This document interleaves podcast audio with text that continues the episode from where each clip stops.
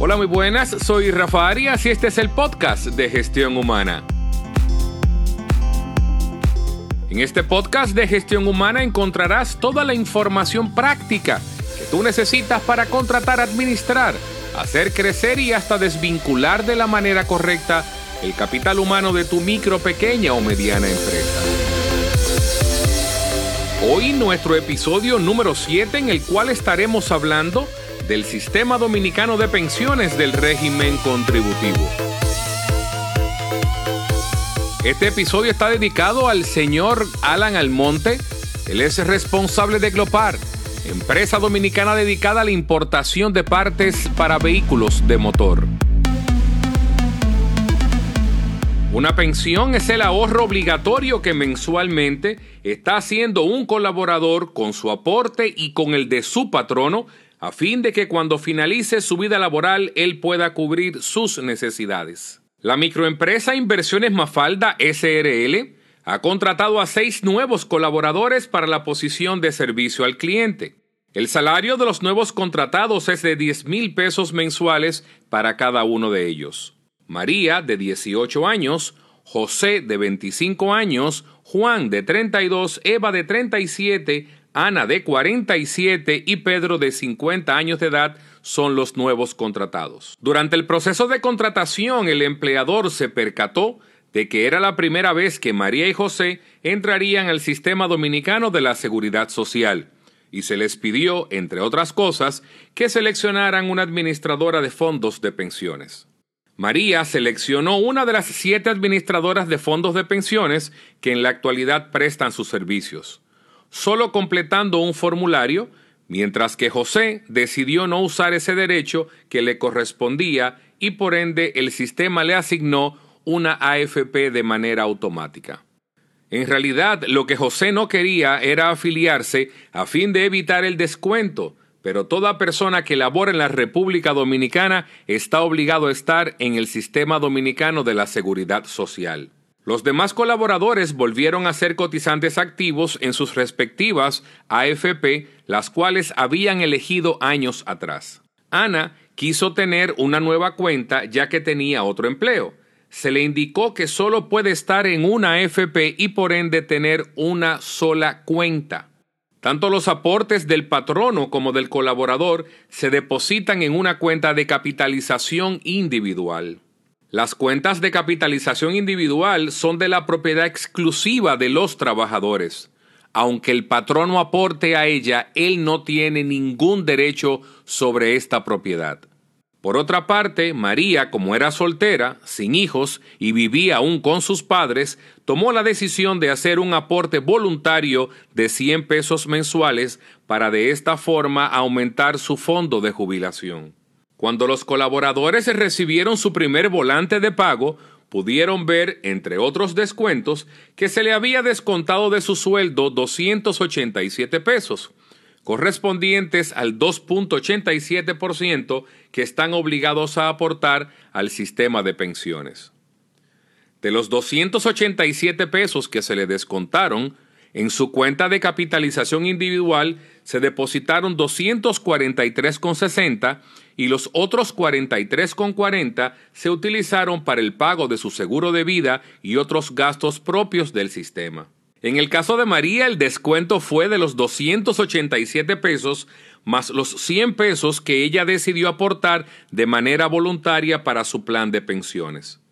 Al cabo del primer semestre, todos los colaboradores recibieron un estado de cuenta de su administradora de fondos de pensiones y para su sorpresa tenían más dinero del que habían aportado. Todos vieron que en adición a sus 243 pesos con 60 centavos que le habían descontado para depositarlos en su cuenta de capitalización individual cada mes, Inversiones Mafalda les había aportado 596 pesos con 40 centavos adicionales. Esto es equivalente al 5.96 de su salario. Esta información les arregló el día. Su patrono estaba colaborando para su retiro. Estuvieron más felices al ver que al aporte de ellos, más lo que su patrono también le había agregado, había un monto adicional por los intereses que su AFP había ganado para ellos por la inversión de su dinero. Según indicaba su estado de cuenta, la tasa anual de interés que pagaban las AFP oscilaba en los 5.29%, información que pudieron validar en el informe de la Superintendencia de Pensiones CIPEN. Inversiones Mafalda respiró al saber que los aportes que debía hacer a sus empleados tenían un tope de 269.640 pesos, que es lo mismo que 10 salarios mínimos nacionales. Ana y José se dieron cuenta de que el interés que pagaba la FP de Pedro era el más alto, le mantenían más informado de todo y siempre había un ejecutivo de cuentas disponible para responder todas sus dudas sobre pensiones. Como ya tenían cotizando un semestre de manera continua, decidieron hacer un cambio de administradora de fondos de pensiones. Ambos se dirigieron a su AFP, pidieron su estado de cuenta, completaron el formulario de transferencia, firmaron varios documentos de descargo y se fueron a su nueva AFP para hacer el cambio. Se dieron cuenta que ellos tienen el poder de elegir.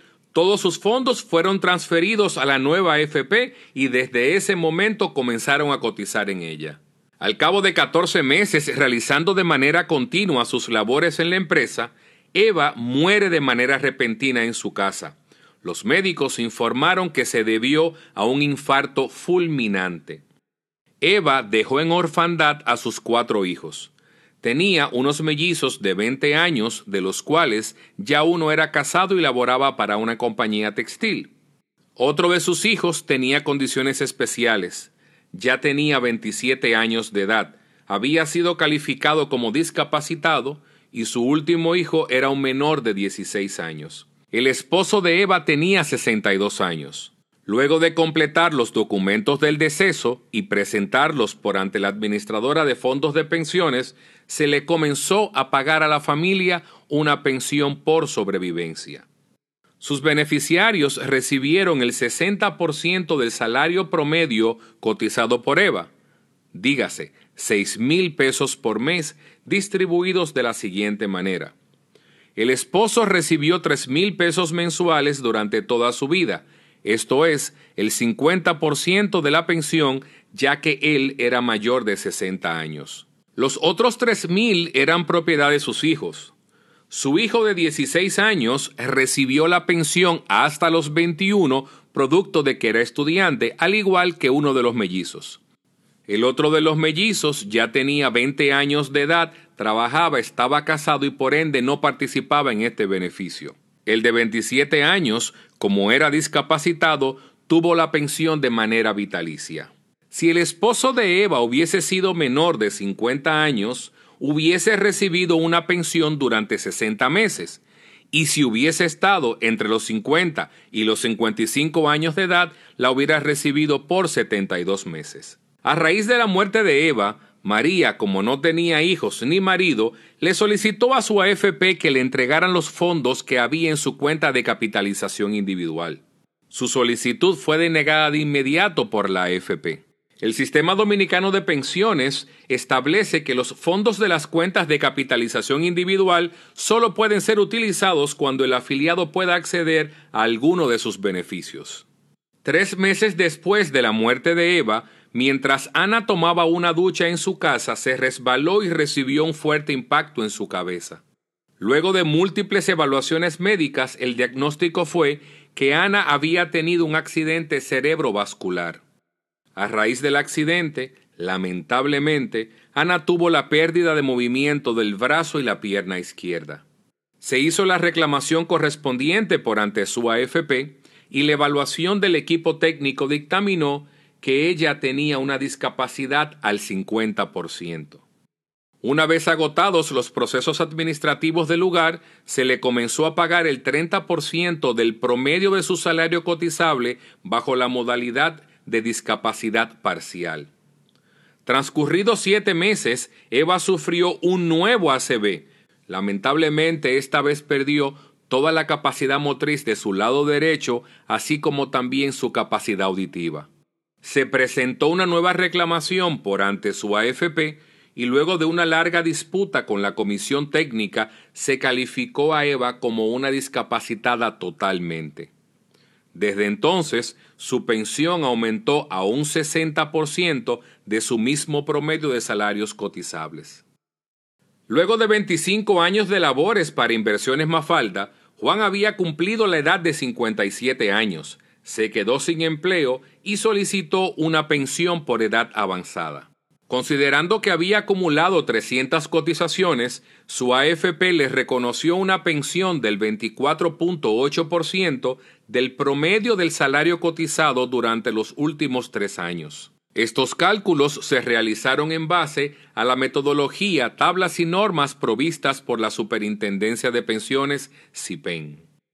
Pedro, que comenzó a cotizar luego de los 45 años de edad, fue diagnosticado con un cáncer terminal de esófago. Presentó su reclamación por ante su AFP. Luego de múltiples exámenes médicos, se le procedió a entregarle el saldo de su cuenta de capitalización individual.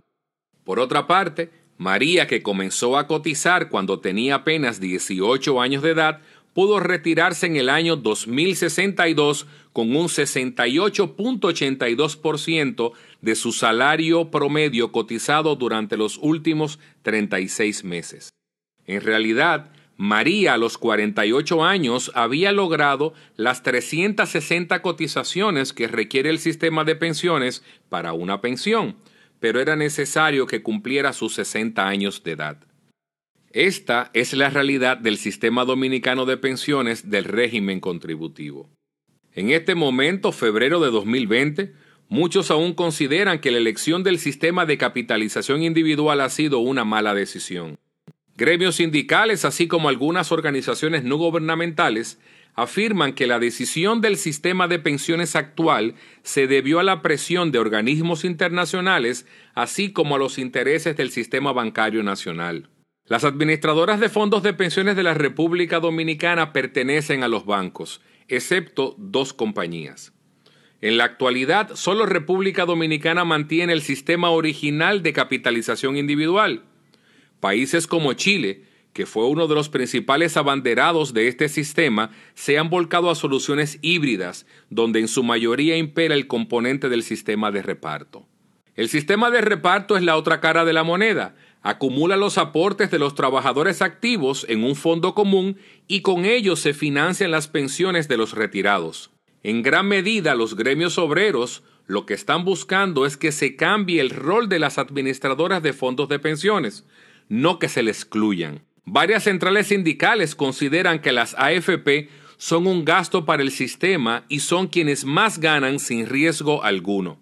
Otra de las críticas que se le hacen a las AFP es que retienen dinero de los afiliados y sus beneficiarios alegando que no se cumplen los procesos establecidos o que simplemente no se presentan para sus reclamaciones. La verdad es que existen procesos bastante sencillos a nivel tecnológico para conocer cuando un afiliado ha muerto o se ha discapacitado. Cada mes las empresas reportan a la Tesorería de la Seguridad Social el fallecimiento, accidente o enfermedad de sus colaboradores. La CIPEN podría tomar todos los cambios de estatus de los afiliados al sistema y alertar a las AFP cuando haya alguna novedad que afecte alguna cobertura. En América Latina, Existen incluso movimientos de lucha popular que proponen cero AFP. Las tasas de retiro proyectadas son otro de los retos de nuestro sistema de pensiones. En la actualidad es de un 23.98%. Te garantizo que es mucho más que si el trabajador hubiese ahorrado por su cuenta los 287 pesos mensuales que se le descontaban. Es importante tomar en cuenta que con un aporte del 8.40% del salario de los trabajadores es financieramente casi imposible garantizar pensiones de un 80% aunque se use el modelo del interés compuesto. Considero que la administración del sistema de pensiones debe reposar bajo la responsabilidad de un organismo compuesto por la clase obrera, los patronos y el Estado. Tenemos casos de instituciones que funcionan bien en la República Dominicana, como es el caso de la Dirección General de Impuestos Internos, Aduanas y la Tesorería de la Seguridad Social, solo por citar alguna de ellas. ¿Y tú? ¿Qué opinas del sistema dominicano de pensiones del régimen contributivo? Pues con esto terminamos nuestra entrega de hoy. Recuerda que cada martes a las 6 y 45 de la mañana publicamos un nuevo episodio a través de Spotify, Apple Podcasts, Google Podcasts y Anchor. También estamos en las redes sociales como arroba gestión humana de O. Así que ya sabes, soy Rafa Arias y este es el podcast de Gestión Humana. Un fuerte abrazo, éxito.